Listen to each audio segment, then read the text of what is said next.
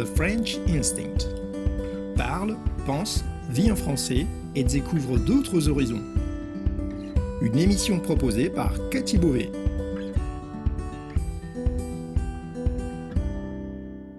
Vous écoutez le podcast The French Instinct, une bulle francophone pour vous immerger dans le français authentique et vous perfectionner tout en vous proposant un moment de détente, de découverte et d'inspiration. Moi c'est Cathy, je suis française, prof de français langue étrangère passionnée par les langues et tout au long de ces émissions, on parlera de la vie de tous les jours, de la langue française, de la France, mais aussi d'autres langues, d'interculturel, d'apprentissage. Bienvenue dans ma bulle.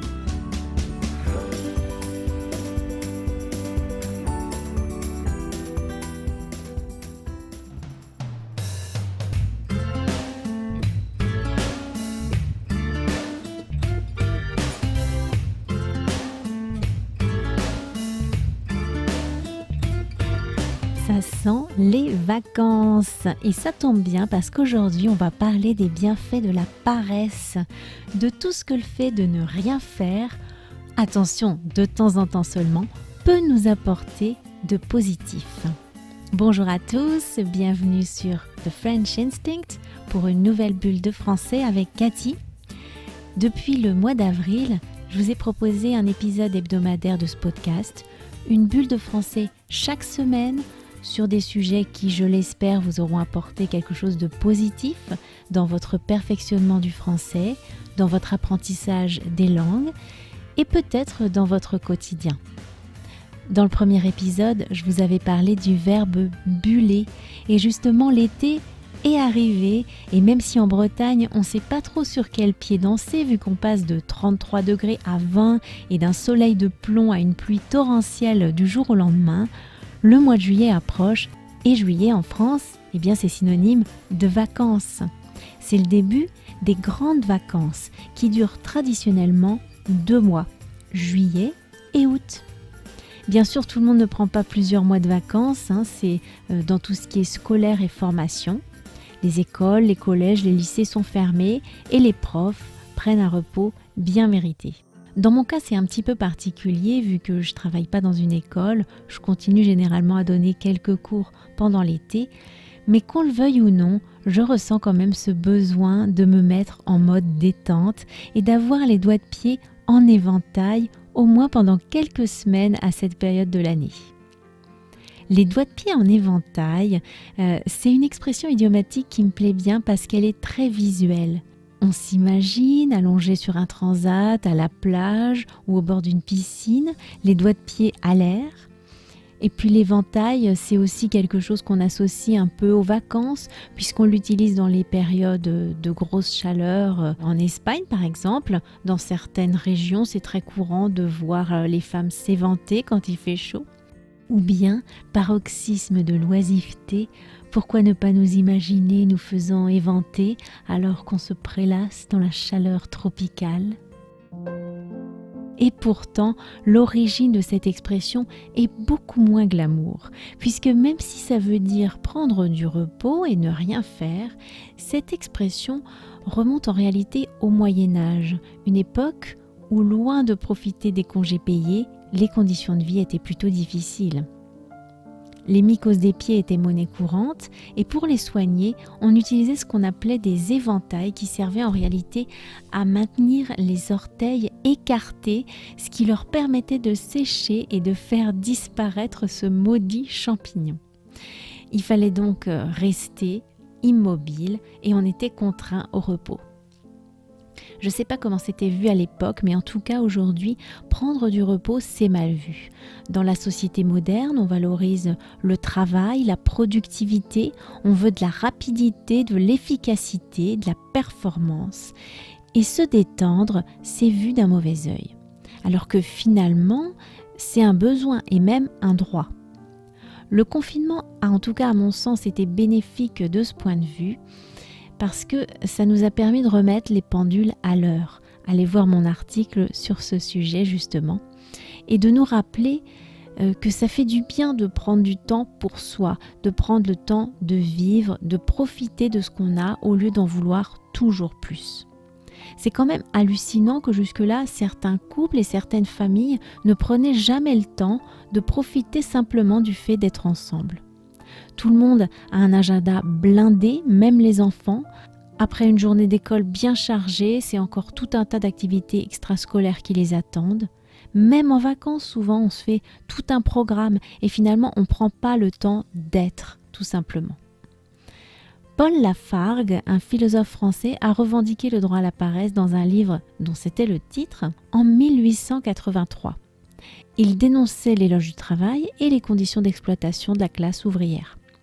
Bien sûr, dans un pays comme la France, les conditions de travail ont tout de même beaucoup évolué depuis, mais on est toujours dans cette optique métro boulot dodo où finalement on n'a pas de temps pour soi et on prend jamais le temps de ne rien faire. Moi, c'est en allant en Espagne euh, que j'ai appris à profiter davantage de la vie, à voir ce qui est important et à ne pas me prendre la tête et à stresser pour un oui, pour un non. Faut dire que les Espagnols, euh, ils sont quand même assez forts en matière de détente, même si au départ la pause du midi à 14h permettait aux travailleurs les moins fortunés de faire deux journées en une et de reprendre un second travail plus tard dans la journée. Aujourd'hui, 3 ou 4 heures de pause servent surtout à faire la sieste pour pouvoir profiter du reste de la journée et se coucher plus tard le soir. Au début, j'ai eu beaucoup de mal avec la nonchalance espagnole et j'ai jamais complètement réussi à me faire à la lenteur et aux atermoiements perpétuels, euh, mais ça a tout de même eu des effets bénéfiques sur moi.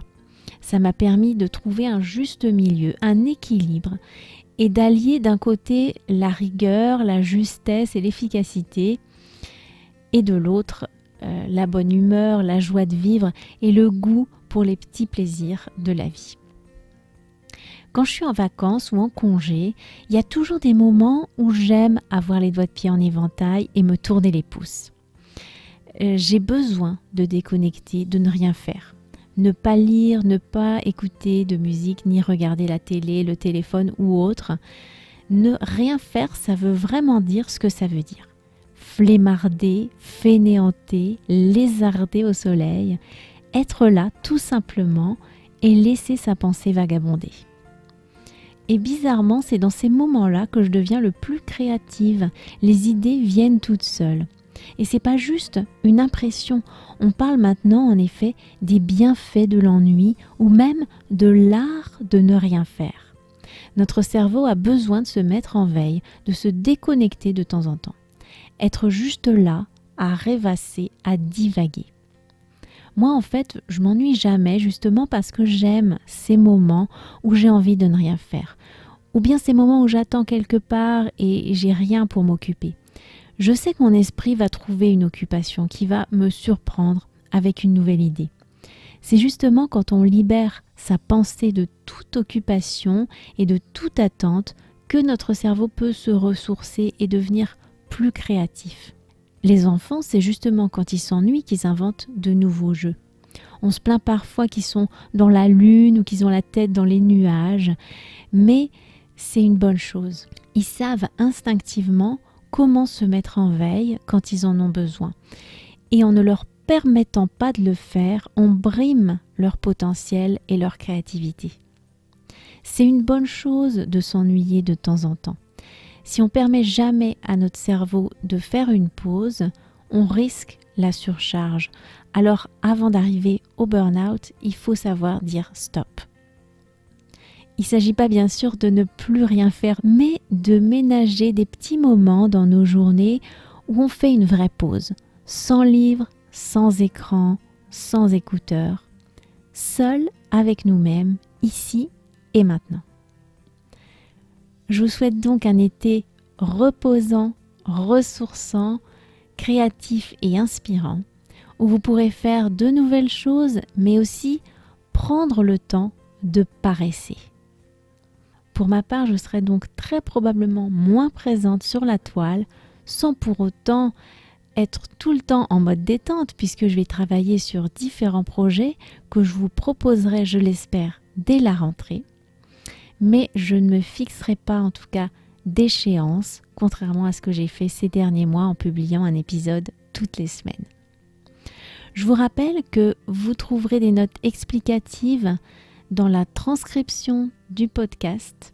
Profitez de cette période de vacances pour réécouter les autres épisodes et relire les transcriptions et les notes. Vous allez vraiment donner à votre cerveau l'opportunité de s'imprégner de tout ce que je vous ai raconté au fil de ces dernières semaines et ça va vraiment vous permettre de mémoriser les éléments nouveaux et d'en comprendre à chaque fois un petit peu plus. Et si vous voulez être informé de mes nouvelles publications, garder le contact et booster votre français en contexte à travers la vie quotidienne, eh bien suivez-moi sur Instagram sur mon compte The French Instinct. Je vous souhaite un très bel été à tous et je vous dis à une prochaine fois pour une autre bulle de français. Merci d'avoir écouté cette émission.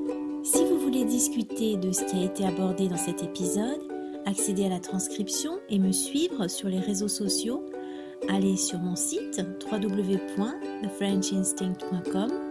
Vous trouverez le lien direct vers cet épisode dans la description du podcast. On se retrouve au prochain épisode pour une nouvelle bulle de français. À bientôt!